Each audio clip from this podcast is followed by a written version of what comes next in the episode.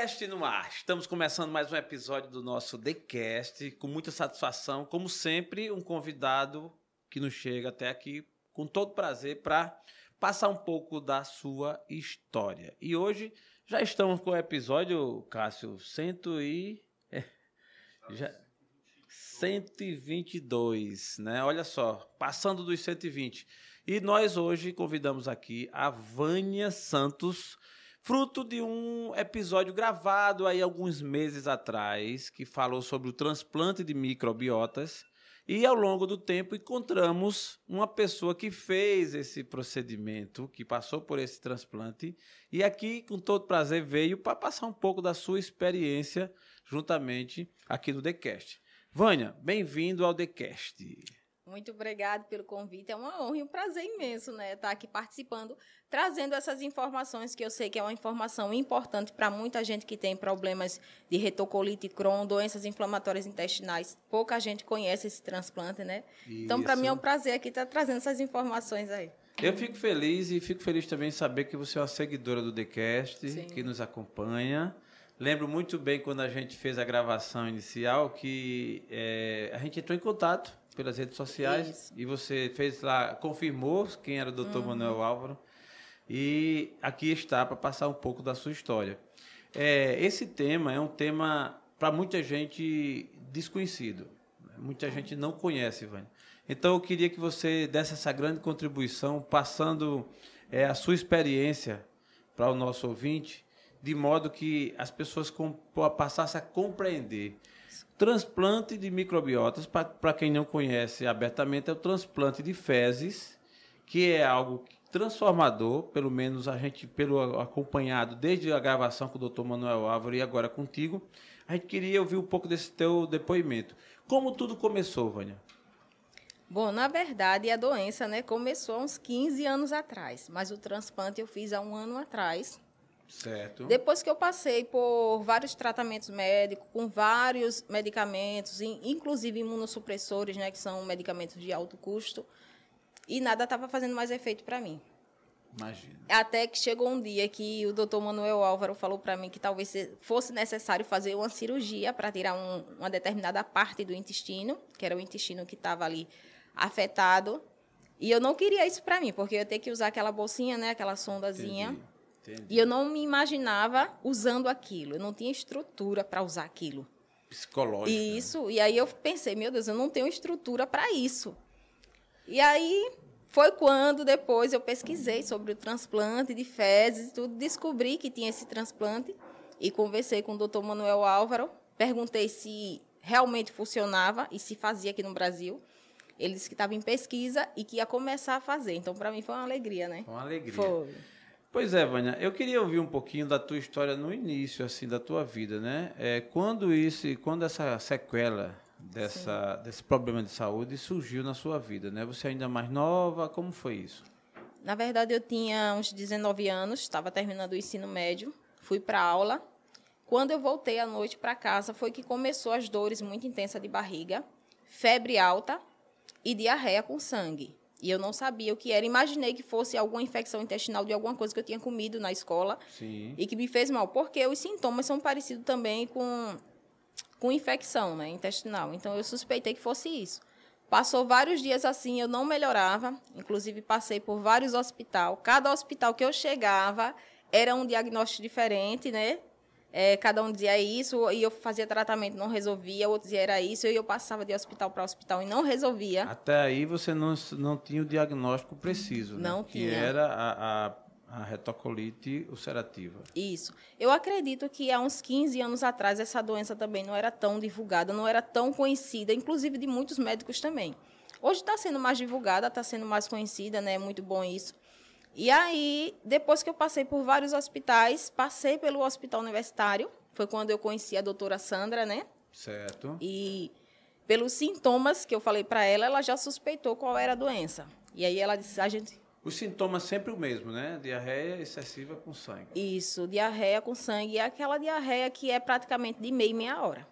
Eu praticamente não dormia à noite, perdi muito peso, não comia nada tudo que comia já batia aquela dor e aquela emergência já de ir para o banheiro. Imagina. E além disso também tinha as dores nas articulações, que dava também que era causado pela doença. Era uma dor muito intensa que às vezes eu não conseguia colocar o pé no chão, de tanta dor que eu sentia. Caramba, Vânia, a vida social fica bem comprometida, né? Bastante. Você sair para estar nos ambientes e tal. Bastante. Como é que você convivia com isso? Na verdade, na época, para mim foi assim um, um, choque, porque na época eu estava namorando, Sim. quatro anos de namoro, pensando em casar, né? Esse namorado já estava comprando algumas coisas para a gente, na verdade, morar junto. Eu não pensava em casar assim é, na igreja, não tinha vontade. E a gente começou a comprar umas coisas. Foi quando a doença surgiu. E para mim foi um choque, porque essa pessoa que eu ia casar é, praticamente me abandonou, né? Imagino. Por Caramba. causa do, dos sintomas, porque eu perdi muito peso, meu cabelo caiu.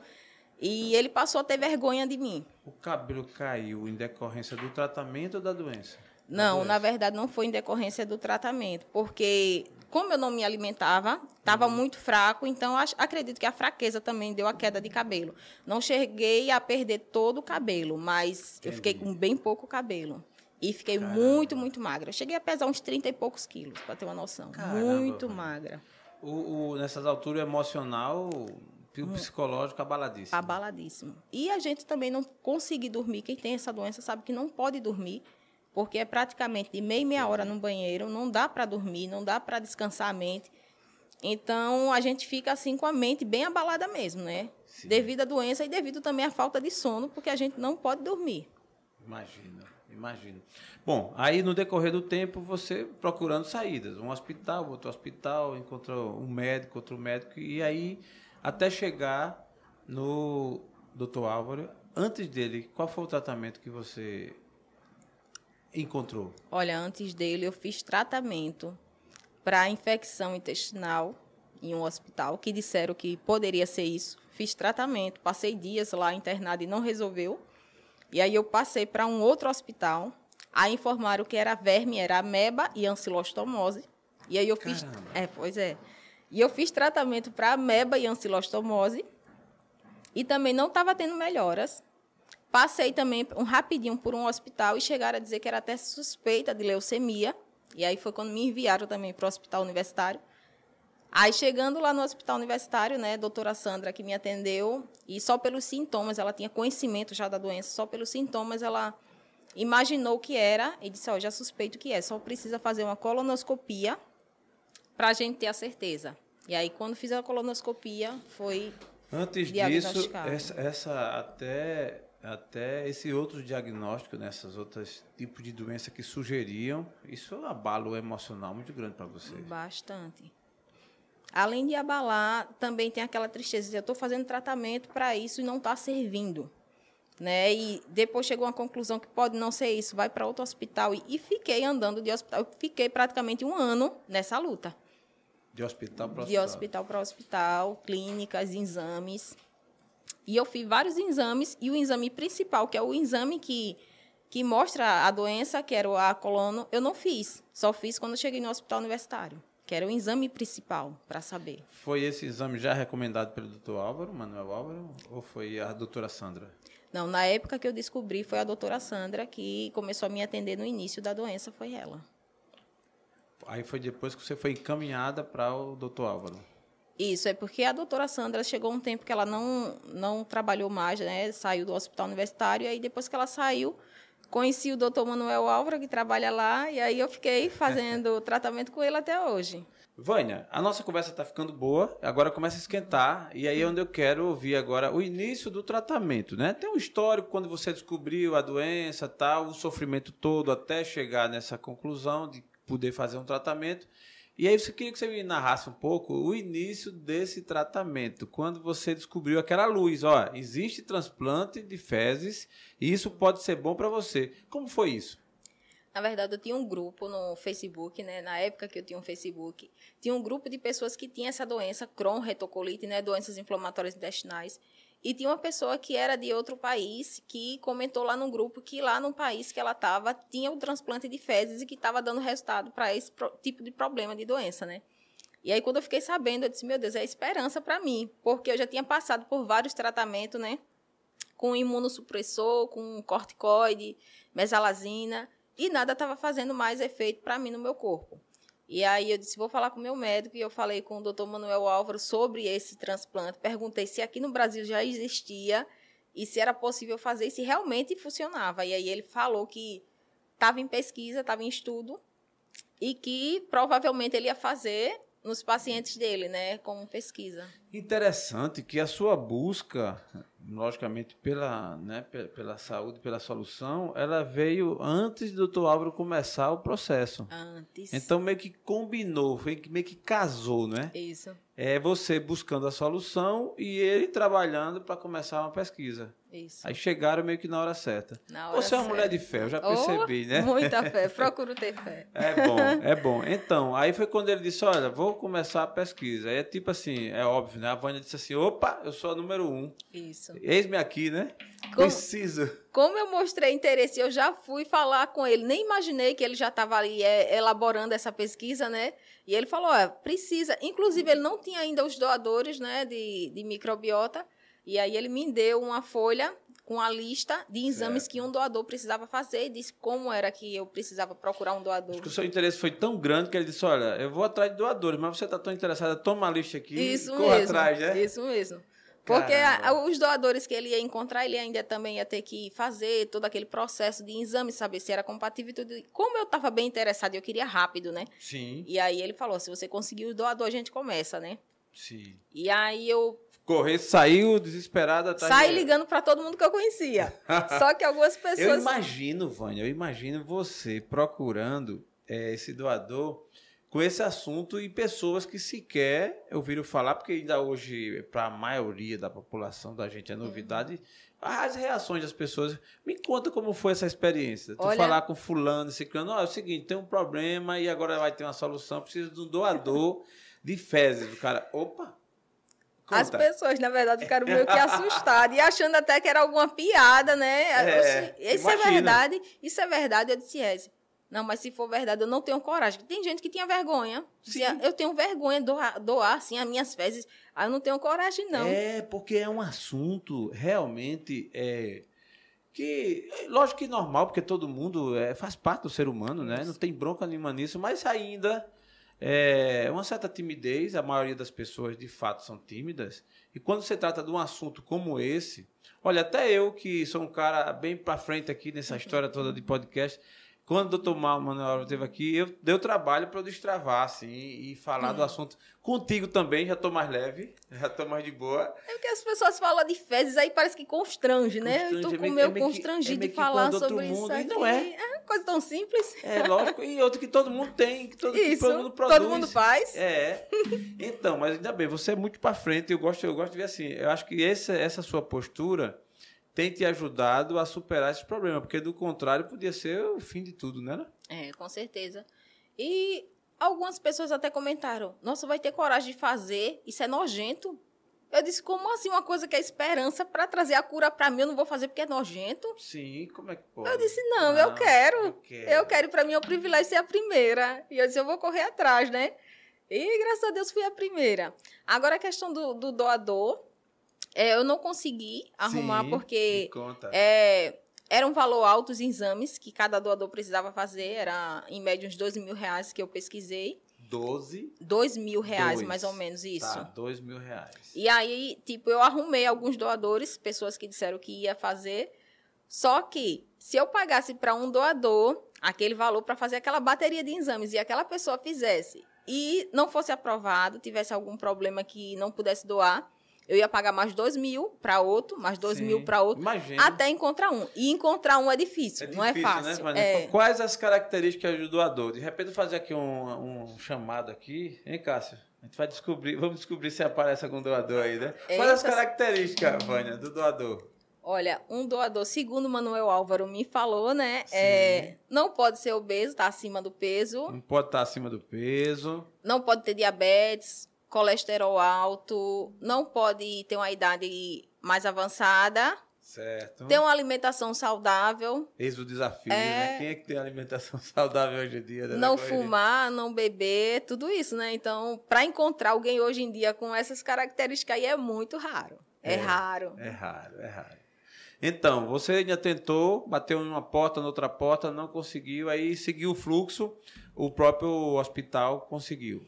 Isso, aí como eu não consegui, eu disse, deixa quieto, vou esperar, o hospital depois vai encontrar alguém, só que eu estava com pressa, mas eu disse, eu vou esperar e vamos ver. E aí ficou, passou um bom tempo, acredito que uns dois anos, mais ou menos, o doutor Manuel Álvaro nessa pesquisa, foi quando depois ele falou para mim que já estava em andamento a pesquisa já com os doadores, e aí foi quando marcou a colono para mim fazer juntamente com o transplante. A colono juntamente com o transplante. Isso. E essa notícia que apareceu um doador para você? Na verdade, eu fiquei muito feliz. Quem não fica, né? Eu fiquei um tempo esperando é, por essa é. notícia. E aí ele falou: oh, já tá, a gente vai começar a fazer o transplante e você vai fazer. Aí eu disse, nossa, que bom, já fiquei naquela expectativa. Só que eu não tinha muita noção de como era o processo do transplante, né? Eu fiquei pensando, transplante como vai ser assim? Vai abrir minha barriga? É, né? isso geralmente quem escuta, é isso que a gente quer ouvir de você, para que a nossa audiência, as pessoas que nos escutam, possam entender melhor e de repente tenha sair contra essa saída também. É, o transplante em si, como foi o procedimento? O processo em si? O processo é bem simples, é né? Simples, né? Parece ser até uma coisa complicada, mas é uma coisa muito simples, porque não é invasivo, não precisa abrir nada, não precisa cortar Entendi. nada. É através do exame de colonoscopia mesmo que a gente faz anualmente. Geralmente, quem tem doenças inflamatórias intestinais precisa fazer anualmente esse exame. Independentemente do transplante ou não, Independente. E aí, como eu precisava fazer essa colono, ele já falou, ó, a gente vai aproveitar e vai fazer já o transplante através da colonoscopia mesmo. Entendi. Então, é bem a gente fica sedada, não sente nada, não vê nada, é bem entendi, tranquilo. Entendi. E recuperação rápida, terminou a sedação, vai para casa de boa. Isso, tranquilo. Ô, Vânia, aí agora já me interessa saber as reações. Você, depois que fez, né? Porque é meio que introduzido a microbiota saudável, né? Isso. Você é retirado a microbiota da pessoa mesmo e, de, e colocado outra ou é só introduzido? Não, é só introduzido. Na verdade, a gente, como a gente toma um, um medicamento que é o manitol, a gente precisa tomar para fazer a coluna. Entendi. E esse medicamento já limpa todo o intestino, porque a gente passa a noite todinha no trono. Entendi. É, passa Boa. a noite todinha. Entendi. É praticamente de 5 em 5 minutos você vai ao banheiro, é só água. Entendi. Então a gente fica com o intestino realmente limpo para poder fazer ah, esse tá. processo tá. da coluna. E aí é quando ele injeta a microbiota, que é as fezes de uma outra pessoa, dentro do Entendi. intestino. Dentro do intestino.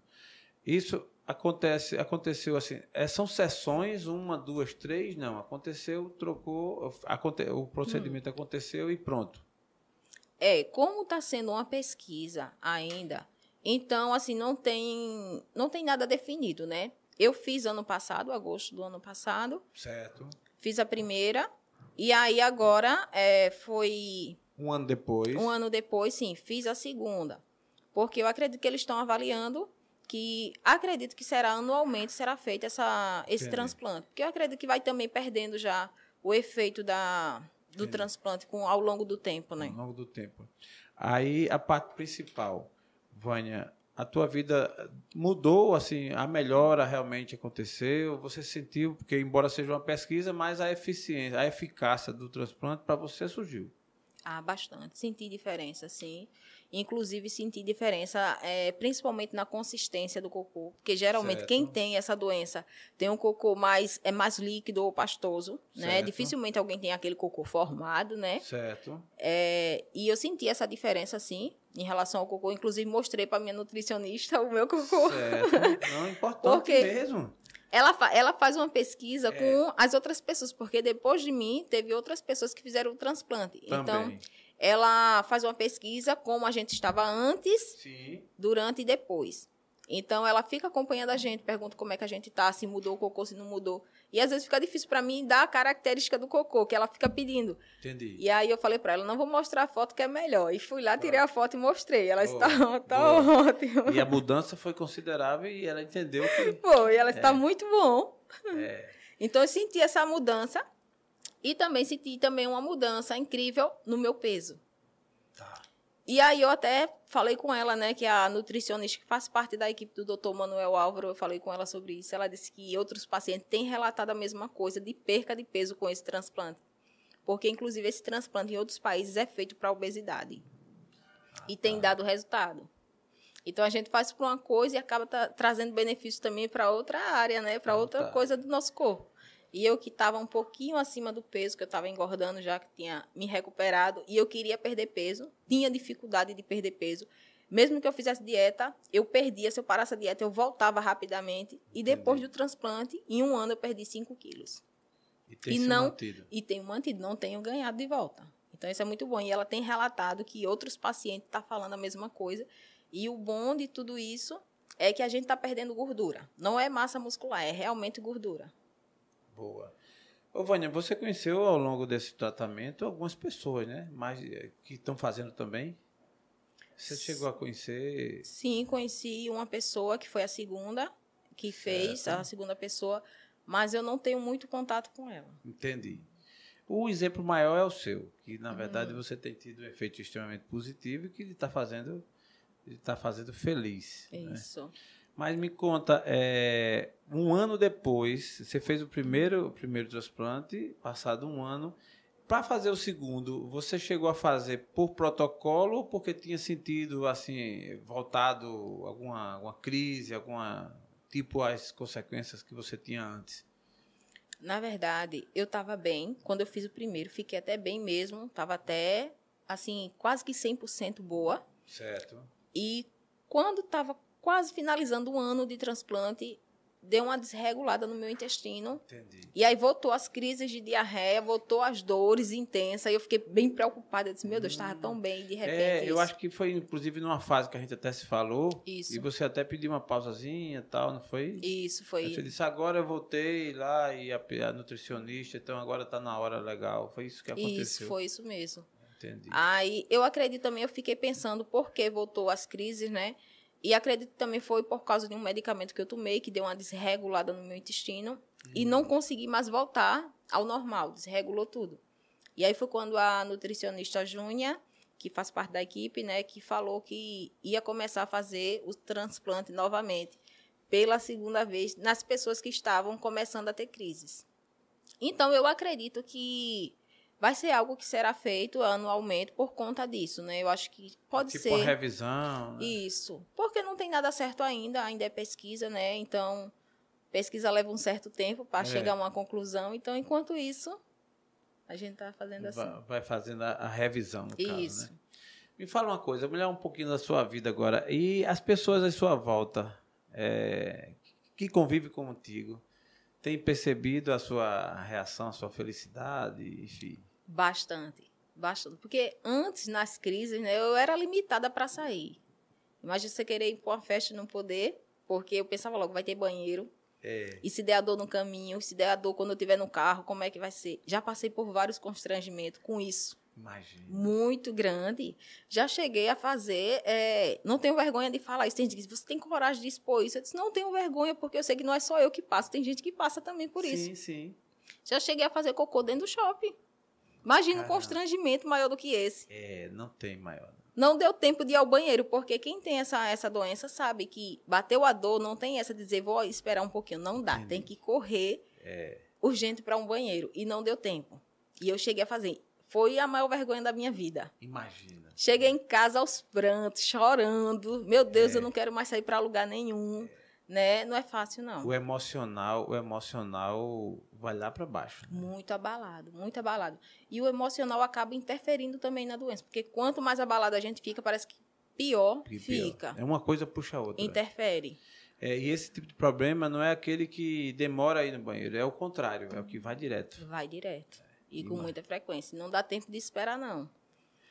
A Vânia, a Vânia é uma pessoa, já até sondei isso aqui, é uma pessoa de fé, né? Tu acompanha, tu ia sempre para alguma igreja, tu, a tua vida religiosa?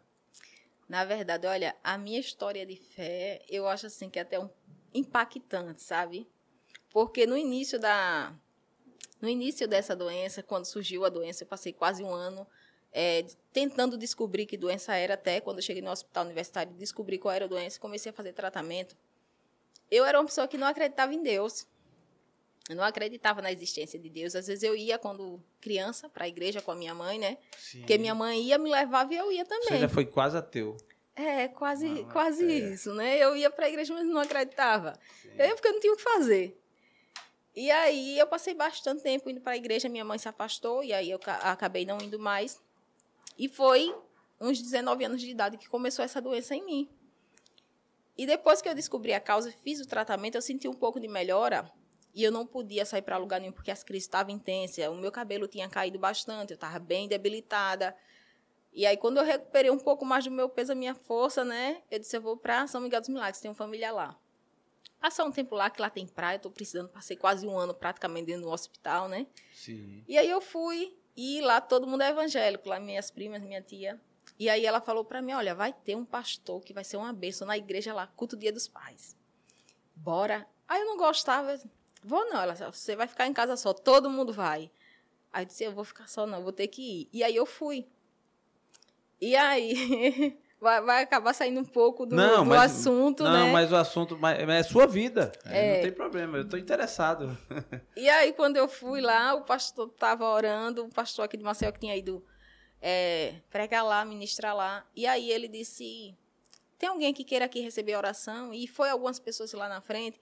E ele colocou a mão na cabeça de algumas pessoas e as pessoas caíam na unção. E eu não acreditava em nada disso, né? E eu, nossa, que teatro, essa igreja é boa de teatro. É. Eu imaginando. É o que se pensa muito, né? Isso. E algumas até fazem isso mesmo. Aí eu pensei, não, eu vou lá fazer uma vergonha esse pastor, não é possível, né? Eu vou fazer vergonha ele. Tá todo mundo aqui planejado, mas eu não tô, não. Vou fazer vergonha a ele agora. Caramba. E aí eu dei um passo lá na frente. Só que quando eu dei um passo lá na frente, ele nem precisou orar por mim. Eu já caí endemoniada no chão. E para quem não acreditava nisso, porque eu não acreditava em Deus, logicamente não acreditava no diabo. Então, para quem não acreditava nisso, foi um choque. E eu estava endemoniada, mas a minha mente estava sã. Eu estava lúcida do que estava acontecendo comigo. Sabe, estava escutando tudo, eu lá no chão, gritando e fazendo escândalo, e o pastor orando, a igreja toda orando. Eu não conseguia me mover, abrir os meus olhos, mas eu estava ciente de tudo. Caramba. E aí. Isso ele não precisou pôr a mão só a sua cabeça, não. Nem Foi precisou. Quando você, chegou, quando você chegou. Eu fui para envergonhar ele, fui envergonhada, né? Na verdade, Entendi. eu disse, vou lá envergonhar ele, mostrar que isso é um teatro, e na verdade, sou vergonha fui eu. e aí ele orou depois de muito tempo, eu consegui me levantar. E aí ele fez lá o convite, quem quer aceitar Jesus. Aí foram as quatro pessoas, eu sem querer ainda meio retraída, Sim. e chegou uma hora que eu disse, não, eu preciso ir, porque a ficha foi caindo. Eu disse, Deus é real, eu preciso ir. E quando eu fui lá na frente, caí de novo endemoniada. Então eu passei, para resumir a história, porque é um pouco longa, eu passei por um processo de libertação muito grande.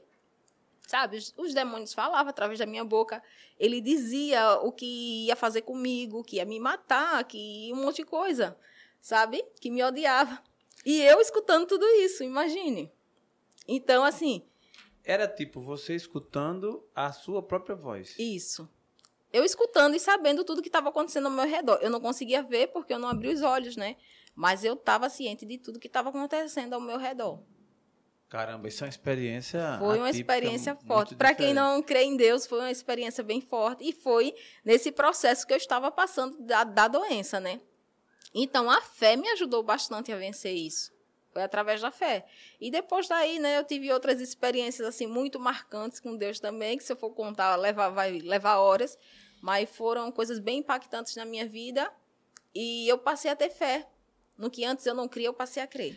Como você falou, um processo de libertação e foi liberta. Fui liberta, graças a Deus. Demorei um pouco, porque às vezes a, a dificuldade da gente ser liberta de vez, às vezes é mágoa que às vezes a gente guarda no coração.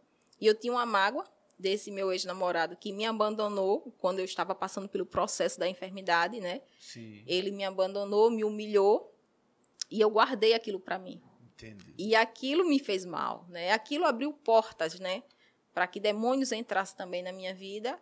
E para sair foi difícil enquanto eu não liberei o perdão. Só consegui ser liberta depois que eu liberei o perdão. Caramba, Vânia. É, e hoje você é uma pessoa que se considera liberta. Ah, curada e liberta. Curada e liberta. Hoje, graças a Deus, faz 15 anos que eu sou convertida. Já tive outras experiências só que dessa vez foi com Deus, né? Foi experiências maravilhosas também que marcaram bastante a minha vida, que eu amo falar, mas agora não dá realmente. Não, mas por mas, favor, eu quero mas... ouvir. É uma dessas experiências com Deus. Você falou em uma tão forte, né? Do contrário, né? Dessa coisa da até que vergonha você passou. Eu tenho interesse. Me fala um pouco de, de uma dessa com Deus. Na verdade, é, uma, foi para mim foi a melhor experiência que eu já tive com Deus, que foi depois que eu passei por esse processo de libertação, é, que eu liberei o perdão e tudo, e eu parei de se manifestar na igreja, porque eu passei um bom tempo indo para a igreja e todos os cultos eu me manifestava. E Caramba. E os pastores oravam, todo mundo orava, expulsava, e no outro dia estava eu de novo. E aí foi quando a pastora me perguntou: tem alguma era, coisa? Era um negócio que não dependia de você, era uma força maior que a sua. Isso. Aí a pastora disse: Não, tem alguma coisa na sua vida que a gente expulsa e ele volta, você já aceitou Jesus. Isso não pode acontecer, não pode ocorrer, né? E aí ela falou: Me conte a sua vida aí que eu quero saber por que isso está acontecendo. E aí, quando eu contei a minha vida a respeito da doença, Sim. do que eu passei, que fui abandonada, eu ia casar com uma pessoa, a pessoa me humilhou, me deixou, eu amava demais. E eu estava com muito ódio dessa pessoa. Muito ódio mesmo. Ela está aí a brecha. Você precisa liberar perdão, porque enquanto você não liberar o perdão, vai continuar assim. E eu não queria liberar. Ela fez uma escolha. Você escolhe. E eu disse, meu Deus do céu, eu preciso, né? É. E aí eu fui orando para que Deus tirasse essa mágoa de mim, até que saiu a mágoa, eu liberei o perdão. E a, a, partir desse dia que eu fiz a oração, liberando o perdão, nunca mais ocorreu isso. E aí foi quando eu tive a experiência que mais me marcou, que foi a experiência com Jesus que eu estava na igreja sozinha, a pastora me deu a chave da igreja, eu estava passando um tempo lá na casa da minha tia, né? E não tinha nada para fazer mesmo. A pastora disse: Ó, oh, toma a chave da igreja, quer limpar a igreja? Eu disse: Quero. E aí ela me deu a chave para mim limpar a igreja, ficava bem pertinho da casa da minha tia. E toda a tardezinha, antes do culto, eu pegava a chave e ia lá limpar a igreja. E aproveitava que tinha aquele ambiente lá só para mim, ela me liberava para colocar lá um louvor e tudo, eu ficava à vontade. Sim. E eu colocava o louvor, limpava, depois que eu limpava, disse, agora eu vou tirar o meu tempo de oração. E eu me ajoelhei para orar. E na hora que eu estava orando, eu senti assim a presença de Jesus, que eu digo que era como se eu estivesse vendo ele em carne e osso. Nitidamente, sabe? Eu estava sentado na cadeira do lado e eu vi ele sentado numa cadeira de frente à minha. E na hora que eu senti isso, foi a primeira experiência com Deus que eu tive na minha vida, na hora que eu vi isso, eu fiquei muito emocionada, comecei a chorar. Eu estava ajoelhada, me, me levantei, sentei, fiquei lá na cadeira chorando aos prantos. E ele sentado assim como você, assim, de frente para mim, olhando, me observando. E eu chorando desesperadamente, porque imagine a unção, o ambiente estava numa atmosfera celestial. Muito bom, parecia que eu estava nas nuvens. E aí ele veio na minha direção, se levantou e veio caminhando lentamente, chegou bem na minha frente, assim, ficou em pé olhou para mim e disse só uma frase, mas que me marcou. Ele disse assim: Eu lhe amo muito. Durante todo aquele tempo que você estava em cima de um leito, eu nunca lhe deixei só. Para quem não acreditava em Deus e saber que Ele estava comigo, mesmo quando eu não acreditava nele, aquilo ali me marcou. E na época que eu fiquei internada, eu fiquei muito tempo só. Minha família não tinha tempo para mim. Ninguém ia me visitar nas visitas. Eu ficava sozinha muitas vezes eu chorava e dizia: Meu Deus, parece que ninguém me ama todo mundo me abandonou. E ele estava lá, quando todo mundo me abandonou. E aí ele falou isso. ele falou isso para mim. E eu, meu Deus, eu fiquei tão feliz, tão feliz. E tudo que eu queria era abraçar ele. Eu me levantei para abraçar ele. Mas sabe aquela coisa que parecia que estava passando um choque elétrico no meu corpo todo? Sim. Era como se estivesse passando um choque elétrico no meu corpo. Porque eu não tinha nem força nas pernas, parecia que eu estava sem perna. E eu tentei me levantar para abraçar ele. E na hora que eu tentei fazer isso, eu caí deitada no chão, porque eu não tinha força. Meu corpo estava. Parecia que estava na nuvem, né? E aí foi quando eu caí, ele colocou a mão sobre mim, ele se abaixou lentamente, pôs a mão sobre mim. E na hora que ele fez isso, eu fui batizado com o Espírito Santo, né? Amém. Comecei a falar novas línguas e fui batizado. E aí ele se levantou e foi se afastando. E na hora que ele foi se afastando, estava tão bom, tão maravilhoso. Senhor, não vá não vá, tá muito bom, não vá, não vai. Eu fiquei desesperada e ele foi se afastando e eu sabia que ele tinha que ir. E aí eu falei, antes de o senhor ir, me dê uma palavra. Ele falou para mim, Colossenses 3.10. Eu não conhecia nada da palavra, porque era nova Colossenses 3.10. Isso. O que é que diz? Ele diz assim, vos revestiste do novo homem, que se refaz para o pleno conhecimento, segundo a imagem daquele que ele criou eu não conhecia essa palavra, né? Não conhecia a Bíblia porque era nova convertida. E quando ele falou isso, eu ainda fiquei um bom tempo lá deitada no chão, na unção, esperando a unção passar. E eu pensando, meu Deus, o que quer dizer Colossenses? Eu querendo me levantar, né? Quando eu senti o alívio, corri lá, peguei a palavra e dizia isso. Eu não tinha muito conhecimento da palavra, não entendi muito, né? Hoje eu entendo o que quer dizer, Sim. né? Que ele quis dizer que eu estava me revestindo dele, eu estava me revestindo do Espírito Santo que antes desse versículo ele fala que ah, a gente abandonou uma vida de pecado, uma vida disso, e ele faz, fica falando os tipos de pecado, né? E hoje você se revestiu do novo homem, se revestiu do Espírito Santo, né? Hoje eu sou uma nova criatura. Então, para mim, isso foi maravilhoso. E foi a partir daí eu passei a ter fé em Deus, não tem como não ter, e a gente tem que usar a fé para tudo, né? Que bênção. É, Vânia, sinceramente, é, esse, essa parte, vamos chamar de parte B, aí eu fiquei hum. muito feliz porque eu particularmente creio também na, no poder de Deus e na conversão. Eu creio que Deus pode fazer o impossível e milagres. É, essa experiência sua foi antes do transplante? Antes do, antes, transplante, antes do bem transplante. antes. Você, de quando, de, dessa convicção, desse aumento da sua fé até o transplante, você imaginava que alguma coisa pudesse acontecer, tipo o transplante que você passou? Não imaginava, porque Deus sempre nos surpreende. Então a gente nunca imagina, né? Algo tão bom assim, porque Deus diz que Ele sempre vai nos surpreender. Eu imaginava que talvez eu fosse tomar medica a medicação, ia fazer tratamento, ia ter a melhora, e o que não ocorreu, né? E aí veio o desânimo. Sim. Só que logo depois, quando eu vi que os tratamentos não estavam funcionando e que talvez eu fosse fazer uma cirurgia, eu disse: não, agora eu vou ter que usar a fé. E aí foi quando eu passei a usar a fé também. E eu comecei a declarar a palavra de Deus, porque a palavra de Deus tem poder. E eu comecei a declarar, disse, não, Jesus levou minha dor, então eu não aceito dor. Quando vinha a dor, eu disse, não, Jesus me curou. Ele levou minhas dores, minhas enfermidades, eu sou curado. Mesmo diante da dor, dizia, não importa o que eu esteja vendo, o que importa é o que eu creio. E eu creio que eu sou curado. E eu fui melhorando gradativamente. O que o remédio não estava fazendo efeito, a palavra de Deus fez. Boa. E eu fui melhorando. Foi quando depois surgiu o transplante, né, que também trouxe essa bênção para mim da melhora ainda realmente mais definitiva. Sim, definitiva. O transplante pode ser considerado como uma grande bênção de Deus também. Foi, com certeza. Deus usa a medicina também, né? Para curar, ele dá sabedoria Você aos conheceu o Dr. Manuel Álvaro nessa ocasião do tratamento, não foi assim? Não, eu já tinha conhecido o Dr. Manuel Álvaro já há, há bastante tempo, já há alguns anos. Eu estava fazendo tratamento, ele que estava passando os tratamentos para mim, do... Ah, porque ele é especialista no Isso, dos imunossupressores, eu tomei vários e quando não dava certo ele passava outros. Foi ele que estava me acompanhando todo o processo. Já por algum tempo que já estava me acompanhando e ainda está, né? Até hoje. Até hoje. Isso. Muito bom. Ô, ô, Vânia, eu geralmente faço uma pergunta aqui a gente, as, os convidados né, do TheCast, na sua trajetória de vida, você já falou aqui em momentos extremamente difíceis, né? Eu acho que até, talvez, você já até respondeu essa pergunta, mas um momento sombra seu, o dia mais difícil da sua vida, assim, que você possa lembrar, qual foi? O dia mais difícil da minha vida foi quando eu me vi em um leito de um hospital, né, enferma, com bastante dor, debilitada e às vezes não podia nem ir ao banheiro só, precisava de alguém ao meu lado e não tinha ninguém. E a maioria das pessoas tem uma família grande, mas a maioria trabalhava e não tinha muito tempo de estar comigo também. E eu me via só e nesse tempo eu cheguei até, teve uma hora que eu cheguei até em tirar o soro que estava em mim e pular da janela do, do hospital que eu estava, que era o quarto andar, se eu não me engano. Você pensou em tirar o soro e pensou em pular? Pensei em pular, porque eu achava que ninguém me amava que ninguém se importava comigo, que tinha me lançado lá no hospital como indigente e estava só esperando eu morrer. E como eu não estava vendo também a melhora, eu pensei nisso, mas eu pensei nisso porque eu não tinha Deus ainda. Não conhecia Deus. Não conhecia o amor de Deus. Isso. Caramba, é um momento difícil mesmo. Foi bem difícil. Vânia, mas na nossa vida também tem momentos luz, né? Um momento que você pode considerar também, um momento bom um dia maravilhoso, um dia que se destacou de tão bom que foi na sua vida? Qual foi?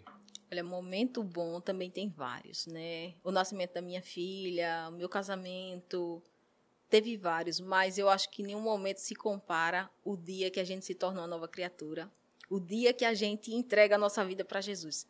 Eu acredito que para o ser humano, esse é o melhor momento da nossa vida. Então, para mim, esse foi o momento luz. E realmente, um momento luz.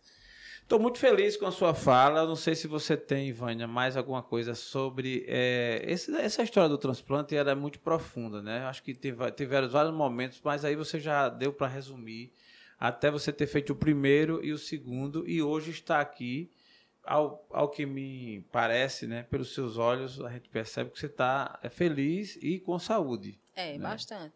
Eu fiz o transplante já na, pela segunda vez, como eu falei para você, eu estava nas, nas crises, quando eu fiz já o segundo, estava começando as crises devido a essa desregulada que deu, mas aí eu, eu fiz o segundo e eu já senti logo, imediatamente, a melhora, e senti realmente que está fazendo diferença, é, minhas fezes, digamos assim, que já está quase que normal, né? Sim. Quase que formada, porque, como eu falei, quem tem doenças inflamatórias intestinais é difícil ter um cocô normal. E já está ficando, as dores passou. E eu estou sem medicação também, nenhuma. Então, isso é muito bom, né? Hoje você não está eh, tomando medicação alguma? Nenhuma. É, inclusive, tem, foram 21 pacientes que fizeram esse transplante depois de mim. Já 21 pessoas fizeram. E dessas 21 pessoas, só quatro voltaram a tomar medicação depois do transplante. Então, isso é algo muito bom, né?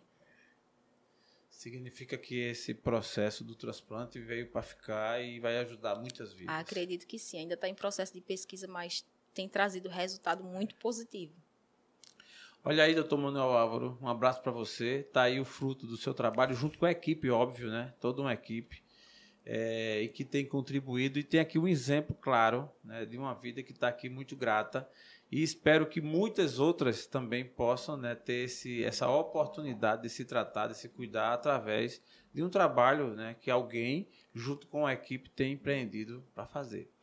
Gostaria de deixar, Vânia, a você a palavra para você fazer os seus agradecimentos, suas considerações, dizer mais alguma coisa de repente sobre esse tema que a gente de repente deixou de falar. Fique à vontade, por favor. Olha, agradecimento. Eu agradeço muito, doutor Manuel Álvaro. Aonde eu chego, assim, na, quando eu vou para as consultas, eu falo dele para todo mundo, assim, comento de quanto ele é uma pessoa maravilhosa. Inclusive, eu vejo, assim, o cuidado que ele tem com os pacientes. Eu já passei por muitos médicos, né?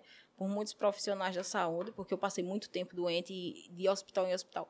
Mas nunca encontrei ninguém, assim, com, primeiramente com o conhecimento que ele tem na área. Assim, já passei por alguns, mas com o conhecimento que ele tem é, nesse quesito aí de, de, de, transplante, de doenças inflamatórias intestinais, ele tem bastante conhecimento e eu vejo que ele está sempre em busca de mais conhecimento. É então, verdade, isso é muito é bom para a gente, porque a gente sabe que está com uma pessoa que tem conhecimento do assunto. É. E não só isso, a forma que ele trata os pacientes, sabe? É diferente. É muito diferente. A forma que ele trata os pacientes, eu vejo isso nele também, eu admiro bastante, é uma pessoa que eu admiro muito. É, ele e a esposa dele, doutora Aliana Almeida, também eu tenho uma consideração muito grande e eles fazem um trabalho já que cada vez mais crescente, né? E tem muitos anos aí na medicina, isso. é uma experiência muito boa. É. E a equipe dele também, toda a equipe, sabe que parece que foram pessoas selecionadas para estar ali porque não há o que falar de ruim, sabe? Porque a equipe toda é, são pessoas maravilhosas. Trata a gente assim de uma forma que deixa a gente mais tranquilo. Muito bom. Quero lhe agradecer pela coragem. Você é muito destemida. Realmente é um tema que nem todo mundo teria essa. E você foi completa nesse momento aqui do episódio, porque além de você contar a história, a sua história do transplante, você deu seu testemunho também, que por mim, muito bem-vindo. Eu fiquei muito contente, porque sei que isso vai chegar a alguns corações. Tem alguém, Amém. tem alguma vida que estava ou estará precisando ouvir essa sua palavra. Eu ok? Muito obrigado. De nada. Para mim foi um prazer imenso participar, né? Inclusive, algumas pessoas falaram: você vai ter coragem de falar sobre isso? Eu disse: por que não?